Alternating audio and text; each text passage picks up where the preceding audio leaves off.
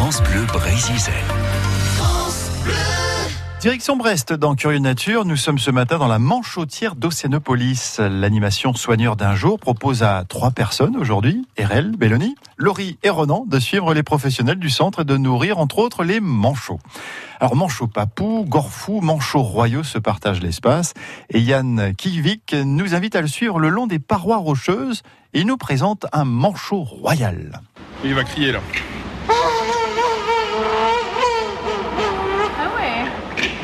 Ah ouais Ils sont énervés parce qu'ils sont en, fin de mue, ils sont très fins, ils sont faciles à, stimuler. Et Dom, en fait, c'est le seul royal qui soit, le seul manchot royal qui soit né à Océanopolis.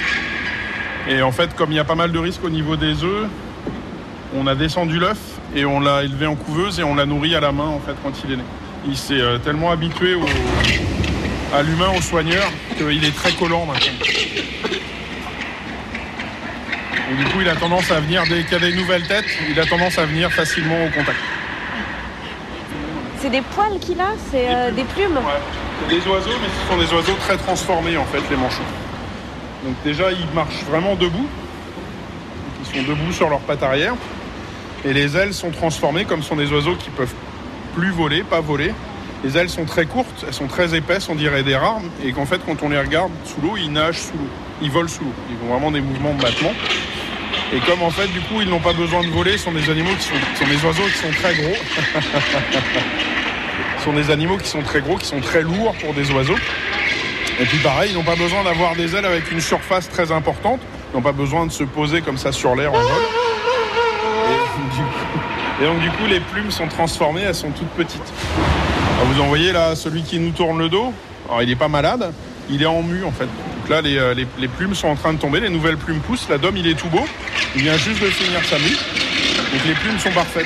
Et les plumes sont toutes petites, ça fait presque comme des écailles, très collées les unes contre les autres. Dès que l'animal va descendre sous l'eau, ces plumes vont se coller contre le corps et ça fait une isolation thermique. C'est très important pour ces animaux, comme ils vivent dans des régions, bah, les régions les plus froides du monde. Là aussi, la défense contre le froid est vraiment primordiale. Je pense que vous êtes très nombreux ce matin à avoir entendu pour la première fois le cri d'un manchot royal. Mais oui. Impressionnant, on se croirait à la Coupe du. Monde en Afrique du Sud avec les Vuvuzela. Ah, Ah, c'est ça, ouais. Merci RL pour cette découverte. L'opération s'appelle Soigneur d'un jour. C'est une nouvelle euh, manière de découvrir Océanopolis euh, à Brest.